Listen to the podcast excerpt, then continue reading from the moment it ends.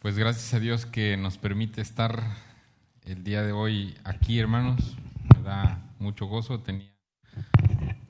A ver cómo me quito esto. Tal vez unos 15 años o más que prediqué aquí en esta amada iglesia. Y como dice el pastor Jorge, pues el, el saludarlo a él nuevamente y el poder estar aquí en Puerto Vallarta con este clima tan favorable, pues da doble gozo o triple gozo, ¿no? Porque no hace tanto calor. Entonces, eh, de parte del seminario, pues queremos eh, agradecerles por todo lo que esta iglesia hace, eh, por el seminario, ya dijo el pastor que es el mejor seminario del mundo, yo no lo voy a negar, porque él lo dijo. Entonces, eh, gracias a Dios por que nos permite servirle. Eh, la misión del seminario es eh, brindar a aquellos a quienes Dios llama una educación comprometida con la gran comisión, porque de eso se trata. Dios llama a algunos para servirle en algo especial y un seminario lo que hace es capacitarlo, equiparlo, entrenarlo, pero solo con el fin de que entre todos, como parte del reino de Dios, cumplamos juntos la gran comisión. Ese es el propósito. Eh, y, les muestro algunos, algunos pósters que traigo, los voy a dejar, pero también me pidieron que si hablaba tenía que dar el aviso, si no, no puedo regresar sin hacer esto, perdonen. Tenemos algunos cursos que ofrecemos como seminario de dos licenciaturas diferentes allá en, de manera presencial. Una se llama licenciatura en letras bíblicas, la otra se llama solo licenciatura en teología. Una se ofrece en, un curso semiescolarizado en semana y la otra en un plan sabatino. Y también tenemos eh, algunos de estos cursos que se ofrecen en línea. Tenemos un, curso también en línea que, se, que es un diplomado en Ministerio Juvenil para capacitarse para servir, eh, eh, evangelizar y liderar a los jóvenes. Ese es un diplomado. Estamos diseñando otro diplomado que el enfoque va a ser en misiones por si alguien se quiere animar. Ese diplomado es algo único porque se va a llevar a cabo del 8 al 20 de agosto del 2022 si Dios nos concede la vida para ese tiempo. No como otros cursos que duran mucho tiempo, ese va a durar como 10 o 12 días, este, porque estamos planeando que sea un curso de tipo vivencial. Ahí mismo se va a dar la la parte teórica y después vamos a mandar a los, a los estudiantes a los campos étnicos para no solo aprender, sino experimentar un poco de qué, de qué se tratan las misiones. Y les pedimos que nos ayuden orando para que eso sea posible. Y también estamos por, por empezar en el mes de enero una, una maestría en teología que lo estamos haciendo en convenio con el seminario Lacey de Oaxaca y este, afortunadamente esta maestría acaba de recibir la validación oficial de la SEP, así a distancia y estamos contentos por todo lo que Dios sigue haciendo. Y les pedimos, hermanos, que nos apoyen, por favor, orando por, por nuestro seminario. Y, este, y el día de hoy eh, estamos aquí, yo estoy acompañado de otros cuatro eh, entre maestros y alumnos que están en las diferentes congregaciones de, de Vallarta y vamos a abarcar ocho cultos en total. Entonces, el propósito de, estar nosotros aquí, están otros en Manzanillo, están otros en Ciudad Guzmán, en diferentes partes, es que pues demos a conocer la labor que realiza el seminario, pero también de paso, de una vez les pido que abramos nuestras Biblias en, Jeremías capítulo 1, porque ese es el pasaje en el que quiero basar el mensaje el día de hoy y terminar lo que estaba diciendo, que, queremos compartir este importante tema, este importante tema que, que Dios quiso que quedara en su palabra para que nosotros lo consideráramos que es el llamamiento divino. Todos nuestros representantes que vamos a estar en diferentes partes el día de hoy, vamos a hablar de este tema, el llamado que Dios hace, el llamado divino, como lo vemos en el caso de, Jeremías capítulo 1, versículos 4 al 10. Eh, Dios ha decidido en su, en su soberanía, en su gracia, ha decidido llamar, elegir a algunos, a algunas, para llevar a cabo un servicio especial. Eh, no a todos, porque Dios sabe por qué solo eh, escoge a algunos, pero no significa que los demás no tengamos una responsabilidad. Cuando alguien va a llevar la, la palabra de Dios a otra cultura, se usa una metáfora en las misiones que los estudiosos de las misiones acuñaron esta metáfora que es uno baja al pozo y los el otro sostiene la cuerda. Así que si no lo había escuchado, ahí se lo dejo para que lo considere. Porque hay misioneros que, que predican en lugares cercanos al lugar donde viven o a la iglesia. Pero hay misioneros que se van a otras culturas, a lugares muy lejanos. Como decía Marcos Witt en alguna canción hace muchos años, hay lugares en el mundo donde nunca en su vida, nunca, jamás han escuchado el nombre de Jesús. Yo creo que nosotros no creemos tan fácilmente que existan lugares así, porque uno ha escuchado de Jesús y, y a veces tenemos en nuestra casa tres, cuatro Biblias y cinco o más y no las leemos. Bueno, yo espero que sí, ¿verdad? Pero el tema es que, sin embargo, al tener tanto acceso a la palabra de Dios y al Evangelio, nos familiarizamos tanto que le dejamos de dar la importancia y el valor que tiene, pero hay otros que viven en lugares en donde escuchar de Jesús no es común, en lugares en donde si alguien habla de Jesús y del Evangelio, puede estar encarcelado, puede ser expulsado de su familia o puede simplemente perder la vida. Y está pasando, ahora mismo está pasando. Entonces, para que las misiones sean posibles, dijeron los estudiosos en misiones, uno va y otro desde acá lo sostiene. Dícese en otras palabras, uno baja al pozo y otro sostiene la cuerda para que uno baje. Entonces, a algunos Dios los llama a bajar el pozo y a otros, como ustedes y, y yo, el seminario y todos los que estamos aquí, tenemos que, ¿qué dijimos? sostener la cuerda. ¿Cómo ven? ¿Les parece bien o no? Entonces todos tenemos un papel en, en el reino de Dios.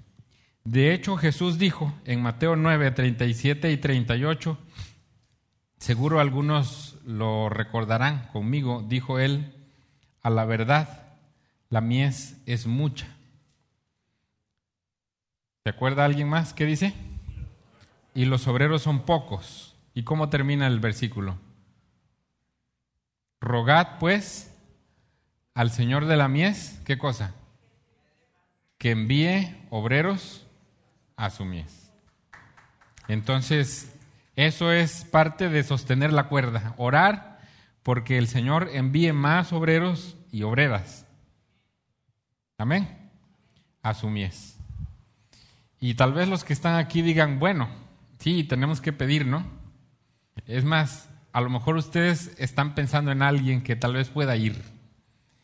A lo mejor alguien diga yo soy demasiado joven, otro diga yo soy demasiado grande. Pero no funciona así, no funciona así. No podemos decir yo no, porque a lo mejor a ti Dios te quiera solo por su infinita soberanía y gracia y su omnisciencia, Él quiera que tú hagas un, una labor especial. De eso se trata el tema el día de hoy. Tal vez piensas que tu labor es sostener la cuerda o a lo mejor ni habías pensado que tienes que sostener la cuerda para que alguien vaya. Pero si Dios dice que tú vas o yo voy, A Dios no le ponemos excusas, no podemos decirle que no, o podremos decirle que no a Dios cuando Dios pide algo. Yo creo que no. Entonces vamos a leer, hermanos, Jeremías 1, versículos 4 al 10. Me gustaría que lo leyéramos todos juntos. Si tienen una Biblia en el teléfono donde lo tengan, pero leamos Jeremías 1 del 4 al 10, por favor. Dice, ¿ya lo tienen? Dice la palabra de Dios, vino pues palabra de Jehová a mí diciendo juntos, antes que te formase en el vientre, te conocí, y antes que nacieses, te santifiqué, te di por profeta a las naciones, y yo dije, ah, ah, Señor Jehová, he aquí no sé hablar porque soy niño. Y me dijo Jehová, no digas, soy un niño, porque a todo lo que te envíe irás tú y dirás todo lo que te mande.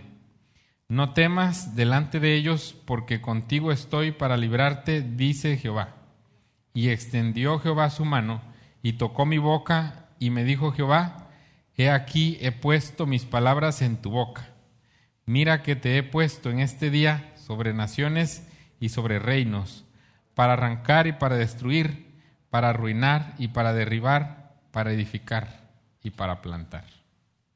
Entonces, hemos de considerar en qué consiste el llamado divino bajo el entendimiento que yo he mencionado que si bien algunos son los que van, otros tienen que sostener la cuerda. Pero, ¿en qué consiste el llamado divino? Porque cuando alguien va a llevar a cabo una misión complicada, compleja, difícil, realmente necesita estar seguro, completamente seguro que Dios le está hablando, que realmente Él eh, es a quien Dios ha elegido para llevar a cabo eso. Necesita estar seguro. Por eso vamos a aprender, basados en Jeremías 1, en qué consiste.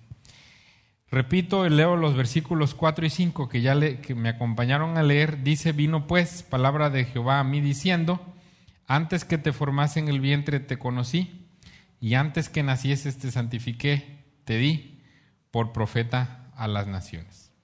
Entonces creo que en primer lugar el llamamiento divino consiste en un en el cumplimiento de un propósito eterno. ¿Verdad? En el cumplimiento de un propósito eterno. Creo que estamos aquí no por casualidad. No sé usted qué crea. A veces uno piensa, Escuché música muy bonita, muy alegre como la que cantamos hoy aquí. ¿Cuántos se gozaron con la alabanza el día de hoy? Amén. Amén. Y uno piensa que pues lo escuchó por casualidad y me gustó y entré por casualidad. Pero cuando entramos aquí y escuchamos y conocemos el Evangelio y conocemos lo que Dios nos revela, sabemos que no fue por casualidad, ¿no cree? No estamos aquí por error me refiero aquí en la iglesia, pero tampoco estamos en la vida por un accidente. Probablemente a ti, tengas la edad que tengas, tal vez puede darse el caso que tus padres no te planearon incluso. O deseo que haya sido que sí, pero en el caso de que no, no te preocupes, porque Dios sí te planeó. Él pensó en ti antes que tú nacieras. Él te diseñó con amor y te eligió para que conocieras su evangelio. Es decir, antes que nosotros pensáramos en Él, Él pensó en nosotros. ¿Qué le parece?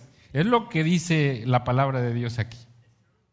Antes que nosotros pensáramos en buscarlo a Él, Él nos buscaba a nosotros.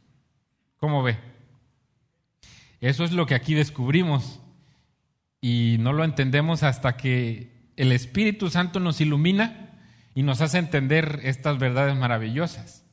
Y cuando uno entiende que antes que nosotros pensáramos en Dios, Dios pensó en nosotros y que estamos aquí más que por haber pensado en Él, porque Él pensó en nosotros, por eso estamos aquí, entonces le podemos alabar y podemos cantar así como hemos cantado hoy y darle la gloria porque sabemos que Él tiene un plan eterno, un plan maravilloso por eso le damos la gloria porque solamente lo merece. El llamamiento divino consiste en el cumplimiento de un propósito eterno. Alguien que es escogido por Dios necesita, como Jeremías, escuchar lo que o saber lo que dice el versículo 4. Dice, vino pues palabra de Jehová. ¿Qué dice? A mí. Es decir, el llamado de Dios no es algo que me interesa hacer, es al revés. Eh, el liderazgo espiritual, el presidir una iglesia, el llevar a cabo, sí, el llevar a cabo un ministerio que Dios quiere que yo lleve a cabo, no lo hago porque me gusta, sino es al revés, porque no se trata de mí. El reino de Dios no se trata de nosotros. La iglesia no se trata de ti, perdón que lo diga, se trata de Él. Él es el centro, Él es invitado principal. Estamos aquí por Él y para Él. Y cuando nosotros entendemos eso, sencillamente nuestra perspectiva cambia.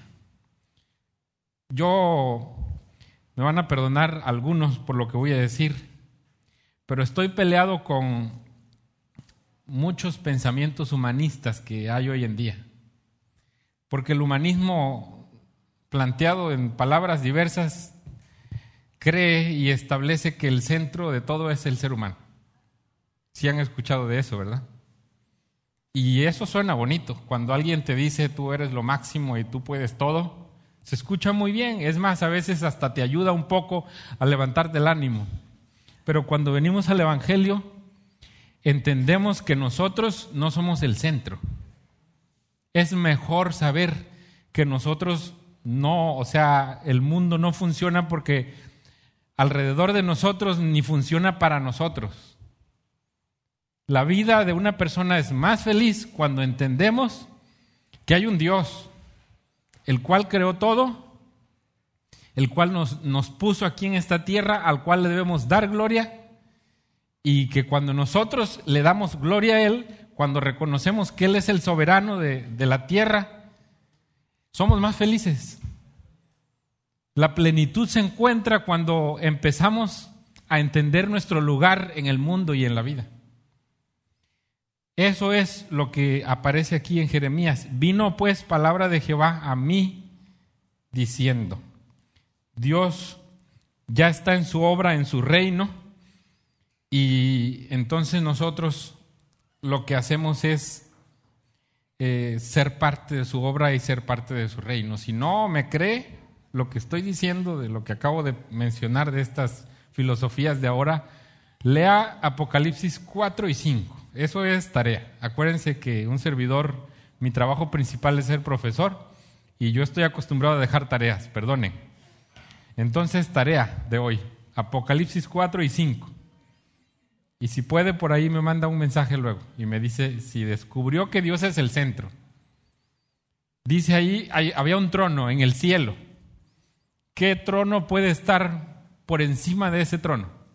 Yo creo que ninguno el que está sentado en el trono merece todo. Es más, toda la historia de la humanidad se, dirige precisamente a ese gran final. A ese gran final. Y Apocalipsis dice que habían 24 ancianos y, este, y estaban ahí cuatro seres vivientes. Y que hay un momento magistral, hay un momento sublime en Apocalipsis en que los 24 ancianos y los cuatro seres vivientes se, se postran sobre sus rostros y ellos, que estos ancianos que eran personajes con gran autoridad en, en la historia, arrojan sus coronas delante del único que existe antes que nosotros y después de nosotros todavía, Él seguirá existiendo. Entonces, ¿el hombre es el centro del universo o es al revés? Estamos para Él, ¿verdad? Vivimos para Él. Así que Dios en esa soberanía elige a Jeremías. Vean lo que dice el versículo número 4, perdón, el 5 dice, antes que te formase en el vientre, ¿qué dice? Antes que te formase en el vientre te conocí. Nos dice quién nos, nos trajo al mundo, quién lo hizo, y nos dice lo que Él hizo antes de traernos al mundo. antes que te formase. O sea, Dios nos dio vida, Dios nos trajo al mundo. Y cuando habla del vientre, pues evidentemente es el vientre de nuestra madre, ¿no? Pero Dios nos conocía, Dios elige a Jeremías antes que él naciera. Dice otra traducción, antes que, que te formase en el vientre ya te había elegido. Así que de eso se trata el llamamiento divino, es una elección de Dios. Eh, también Isaías, el profeta Isaías, en el capítulo 49, versículo 1, son palabras maravillosas. Él dijo, oídme costas y escuchad pueblos lejanos, Jehová me llamó desde el vientre. Isaías 49.1, Jehová me llamó desde el vientre, desde las entrañas. Isaías se aclara, de mi madre tuvo mi nombre en memoria. Escúchelo bien lo que yo le dije hace un momento. Usted no está aquí porque algo pasó. Usted está aquí porque Dios pensó en usted. Y Dios pensó en usted mucho antes de que usted naciera. Así es la soberanía de Dios. Así es el conocimiento ilimitado de Dios. Él nos planeó con amor y estamos aquí por su gracia y eso le da sentido a nuestra vida, eso le da, le da razón de ser, eso, eso cambia todo en nuestra vida. Eso dice el profeta Isaías y en el versículo 5 de Isaías 49, ahora pues dice Jehová, el que me formó desde el vientre, ¿para qué? Para ser su siervo. Entonces, Dios elige a aquellos a quienes escoge después, pero Él desde mucho antes que uno piense en Él, Él piensa en nosotros y por lo tanto el llamado pues es, es el cumplimiento de un propósito eterno. No solo eso, dice el versículo 5, antes que te formase en el vientre te conocí y antes, ¿qué dice? Que nacieses, te santifiqué. Es decir, eh, Dios aparta o consagra Dígase, Dios dedica al profeta Jeremías a alguien a quien va a elegir Dios. Dios lo elige, pues Dios lo aparta desde antes que, naciera y ese es en esencia el llamado de Dios. Juan el Bautista fue otro caso de alguien que antes de nacer Dios le revela a Zacarías, su padre, Lucas 1, 13 al 17. Dios habla con su padre son verdades, hermanos, aplicables a nosotros. Si usted tiene un bebé o un hijo pequeño, que Dios se lo encargó, en cierta manera, usted es responsable de darle a conocer a su hijo el plan que Dios tiene para su vida. Eso es Lucas 1, lea Lucas 1, ya estoy dejando más tarea otra vez. Pero así es, así funciona. Nuestros hijos pequeños a veces crecen, se hacen grandes sin saber de dónde vienen ni a dónde van, por responsabilidad de los padres. Pero la labor nuestra es como en el caso de Zacarías, Dios le habló a Zacarías y le dijo, te daré un hijo y él será grande. Él será grande, le dice. Él hará volver el corazón de los hijos a, los padres y de los padres hacia los hijos. Ese es el llamado de Dios. Pero también esa es la labor de un padre o una madre. Darle a conocer al niño pequeño, a la niña, lo que Dios tiene planeado para su vida. Y alguien puede decir, ¿y yo cómo voy a saber? Pues por algo estás aquí. Y tú sabes dónde saber eso, lo que tú le vas a decir a tu hijo.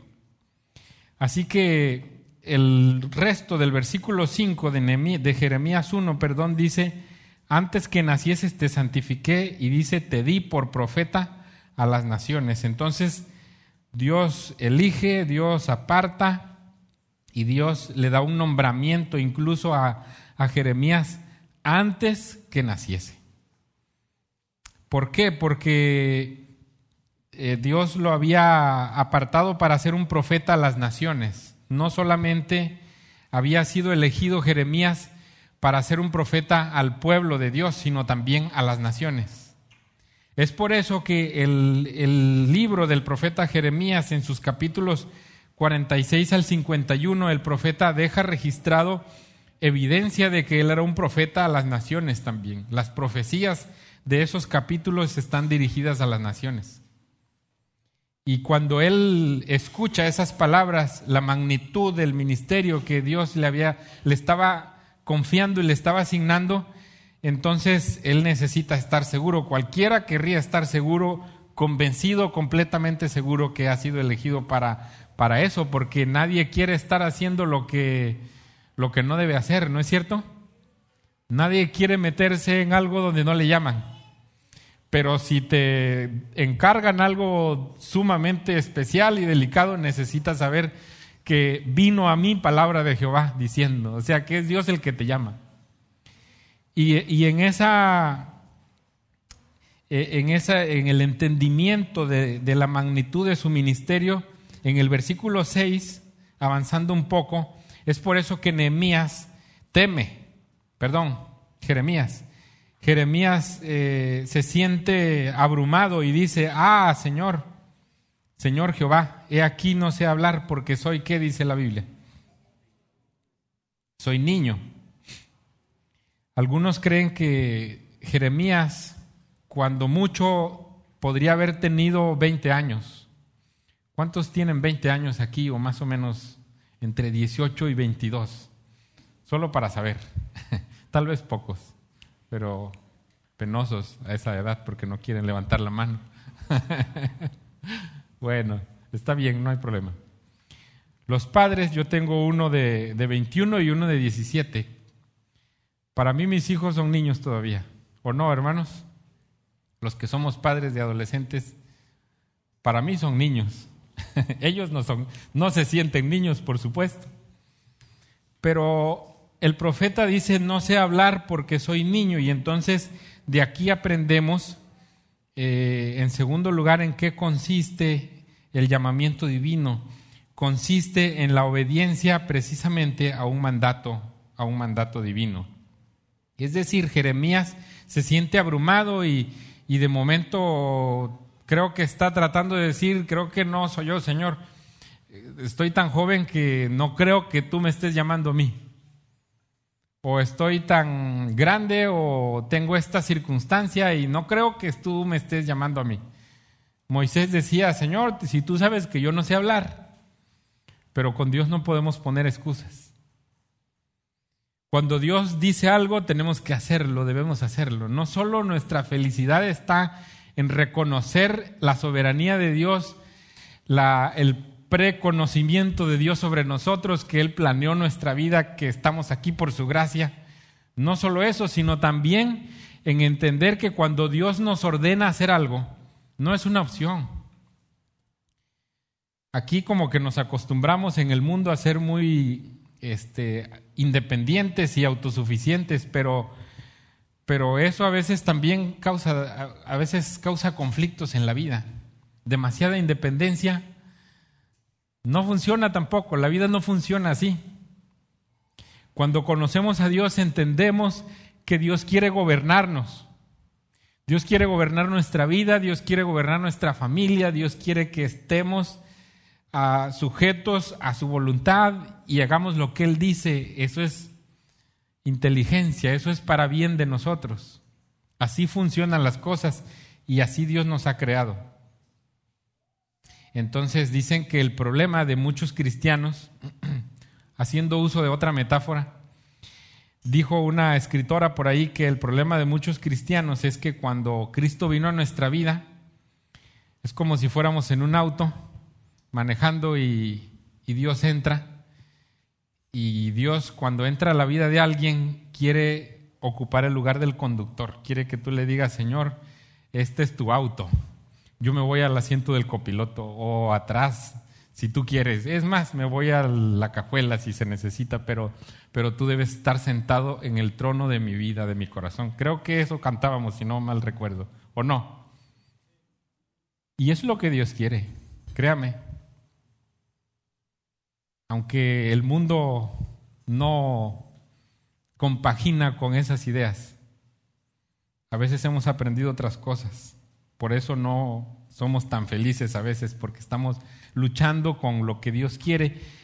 Pero en la medida en que Dios se sienta en el asiento del chofer, del, piloto, en la medida en que Él es el rey y Él es el Señor y gobierna nuestras vidas, las cosas funcionan mejor. Vean lo que dice Jeremías capítulo 1, versículo 7. Después de que Jeremías dice, Señor, creo que te equivocaste, soy muy pequeño, me dijo Jehová, versículo 7, ¿qué dice? No digas, soy un niño. ¿Por qué qué? Porque a todo lo que te envíe irás tú y dirás todo lo que te mande. Entonces, el llamamiento divino consiste en el cumplimiento de un propósito eterno, versículos 4 y 5, y en segundo lugar, en la obediencia a un mandato divino. Es decir, que el llamamiento consta de dos partes. Creo que la vida cristiana también, en general. Una parte divina, Dios eh, nos eligió desde mucho antes, y una parte humana. ¿Qué nos toca hacer a nosotros? ¿La de Dios o la de, nosotros? La, nuestra. Es más, a veces ni siquiera entendemos. Algunos se han intentado este, ocupar el tiempo deliberando entre qué influye más, el hecho de que Dios te haya escogido o el hecho de que tú decides.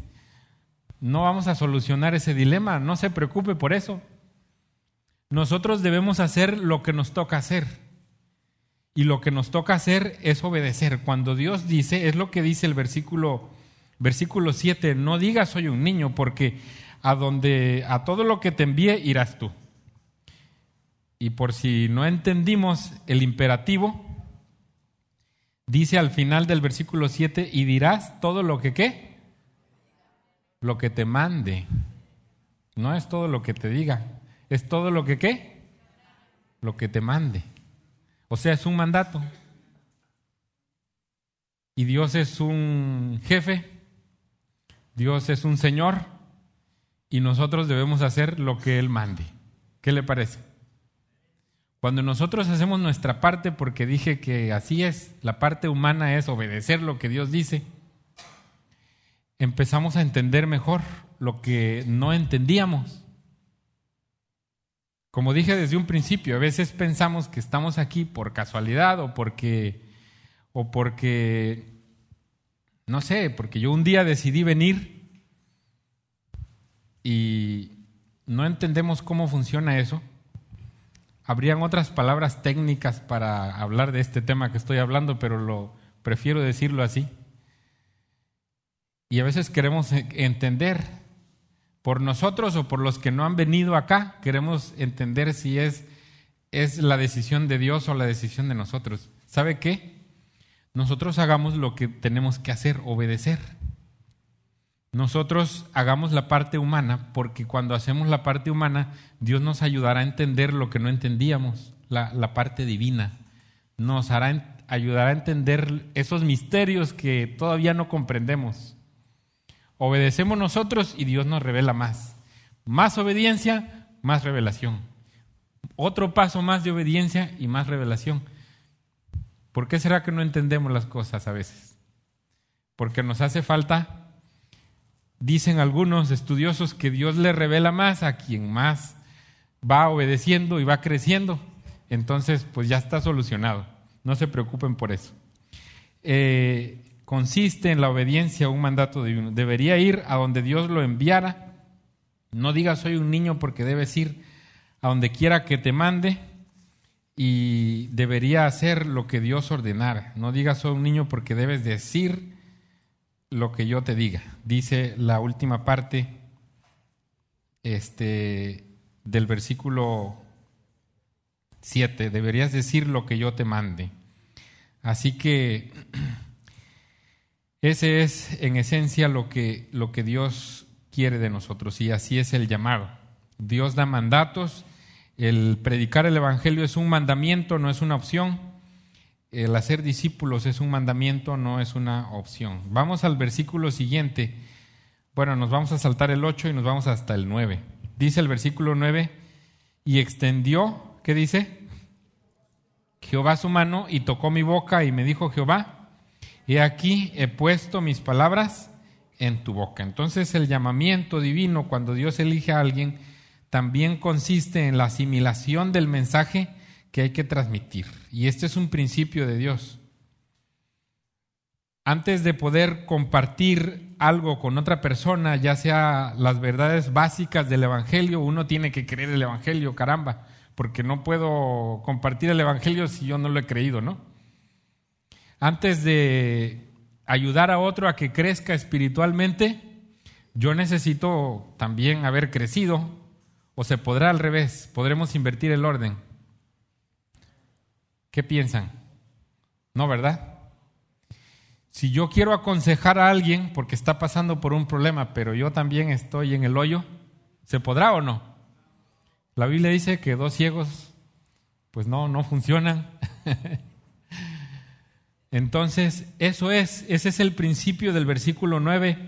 Extendió Jehová su mano y tocó mi boca y me dijo Jehová, he puesto mis palabras en tu boca. Usted dirá, no, no dice eso, no, no se trata de eso. Pues déjeme decirle que sí.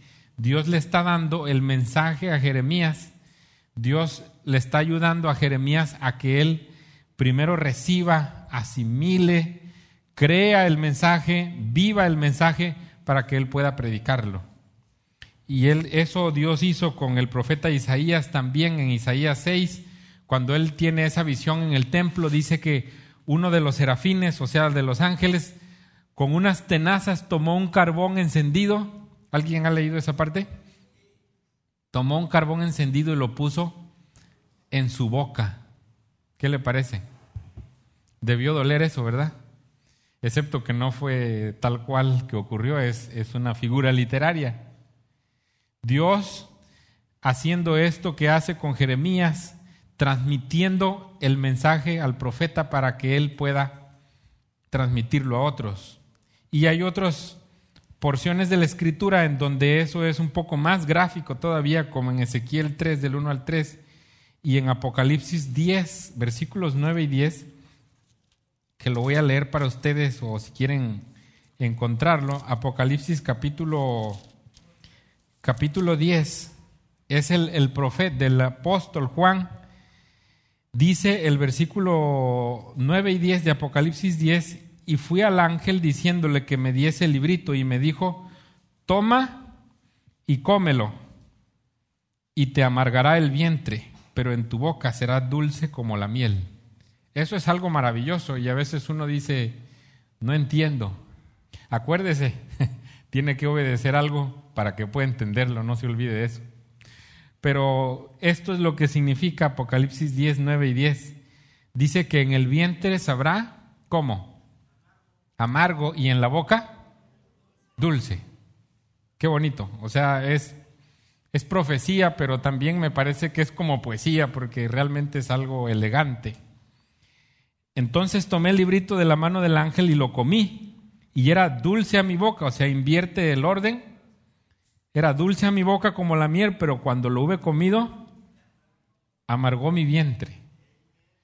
Lo amargo es el juicio. Y lo dulce es el mensaje de gracia y de misericordia de Dios.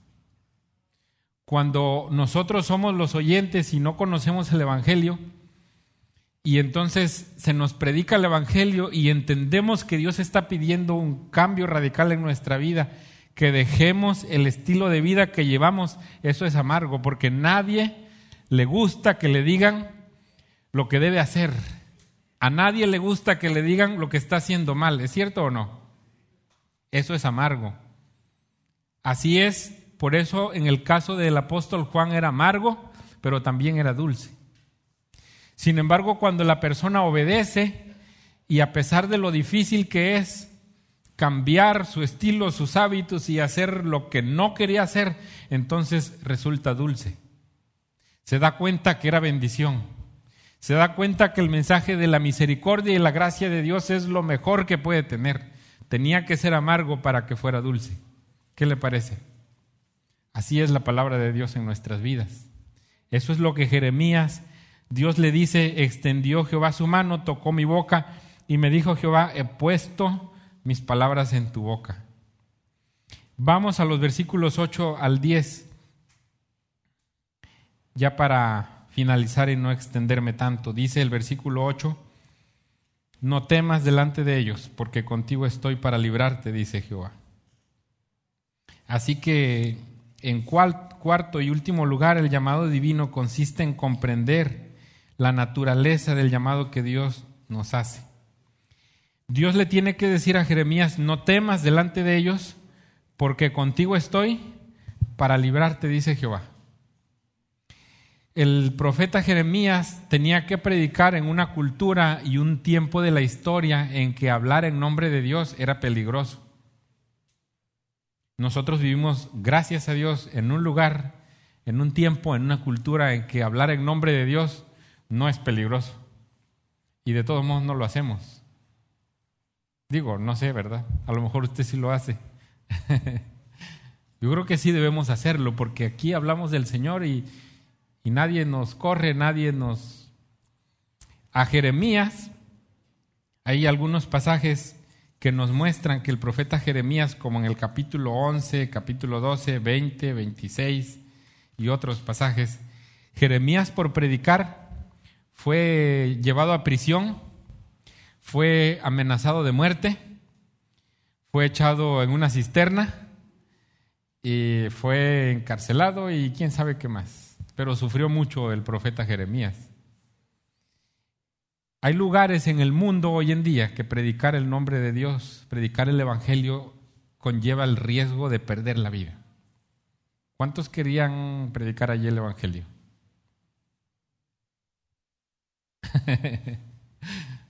No sería fácil ahí, ¿verdad? No cualquiera quiere ir ahí. Por eso Dios le tiene que decir a Jeremías, no temas delante de ellos, porque contigo estoy para librarte. Ustedes y yo no estamos en, y tal vez no todos, aunque mi oración es que muchos respondan al llamado de Dios y muchos decidan, he sido elegido por Dios y yo iré, Señor. Como dice en otra parte de la escritura, heme aquí, Señor, dijo Isaías, envíame a mí, yo oro por eso, porque esa es la esencia del mensaje. Pero sí todos nosotros, en este tiempo en que estamos viviendo, eh, tenemos que reconocer que el versículo 8 tiene mucho significado y tenemos que dar gracias a Dios y honrarlo a Él porque Dios nos dice, contigo estoy para librarte, dice Jehová. El Señor nos ha librado de tantas cosas en este tiempo. Y deberíamos darle gracias y deberíamos darle gloria a Él porque Él nos ha librado. Amén, hermanos. Nos ha librado de accidentes, nos ha librado de muchas enfermedades.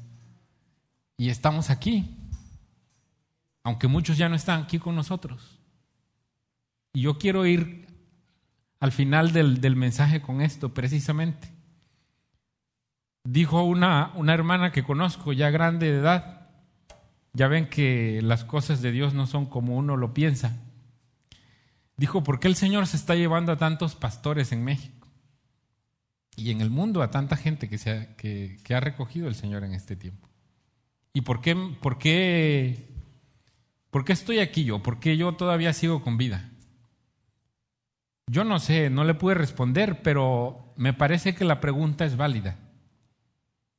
Y en esencia creo que puedo yo llegar al punto principal el día de hoy si usted piensa en esa pregunta. ¿Por qué Dios te ha dejado con vida? ¿No?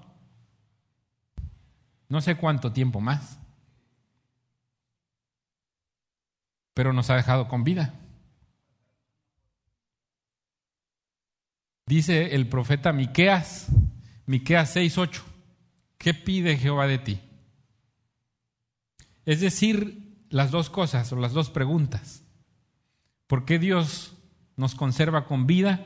¿Por qué nosotros deberíamos darle la gloria a Dios y honrarlo y, cantar una alabanza de esas que hemos cantado hoy cuando sentimos que esas palabras son para nosotros? No temas porque contigo estoy para librarte.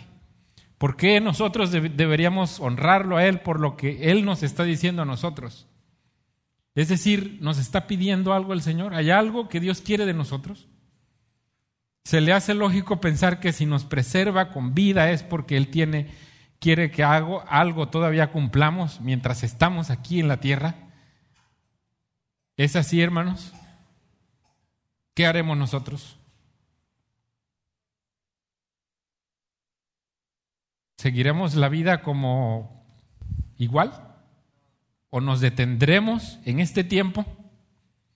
¿Pensaremos con sensatez? ¿Oraremos a Dios y diremos, Señor, quiero vivir el resto de mis días en tu voluntad, enfocado en tu reino, aprovechando el tiempo lo mejor que pueda, haciendo tu voluntad, sirviéndote a ti, predicando tu evangelio.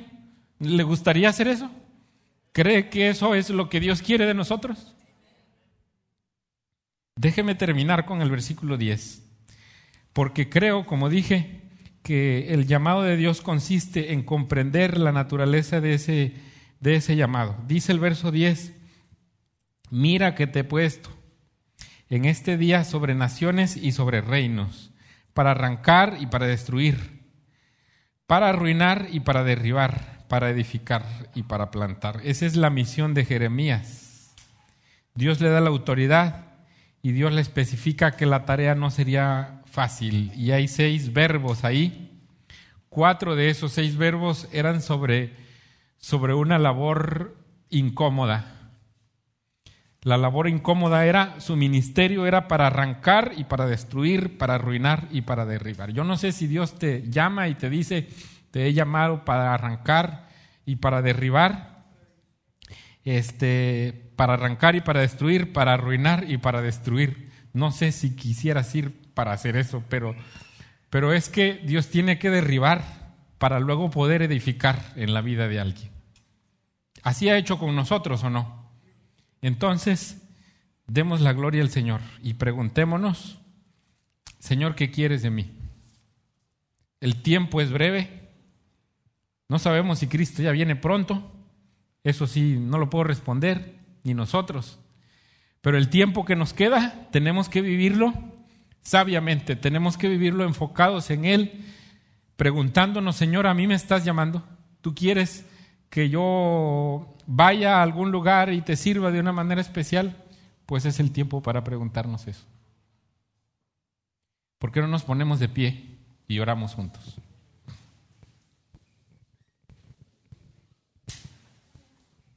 Y si tú entiendes que Dios te ha sanado, que Dios te ha librado en todo este tiempo de una manera especial, y el día de hoy es un tiempo para, para ti de darle gracias a Dios.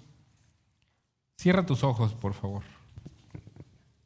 Y de hacer un compromiso con Dios.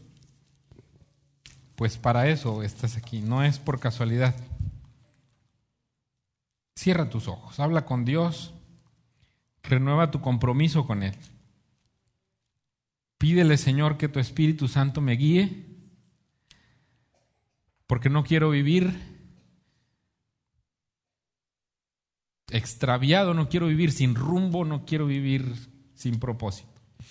Te damos la gloria, Señor, te damos la honra porque solamente tú la mereces. Gracias por estar aquí con nosotros. No es una casualidad que pudiésemos estar aquí el día de hoy, pero estamos porque desde el vientre y desde antes de eso tú nos has elegido, nos planeaste, estamos aquí por tu gracia y queremos vivir nuestras vidas para honrarte y darte la gloria. Porque eso es la felicidad, eso es la bendición tuya.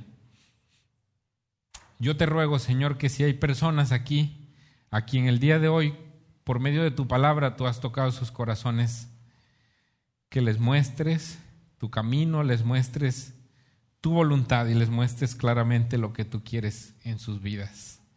Gracias Señor, te damos la honra por tu palabra. Honramos el llamado que tú haces a aquellos y aquellas a quienes escoges para algo especial. Y te pedimos, Señor, envía más obreros, por favor, a tu, a tu bendita mies. Te damos la gloria el día de hoy y las gracias en el nombre de Jesús. Amén. Amén. Dios les bendiga, hermano. Amén. Gracias, pastor. Pastor Ramón, si ustedes quieren más informes sobre el seminario, pueden acercarse con él al final. Vas a dejar un póster también, ¿verdad? Ok, pueden sentarse, por favor.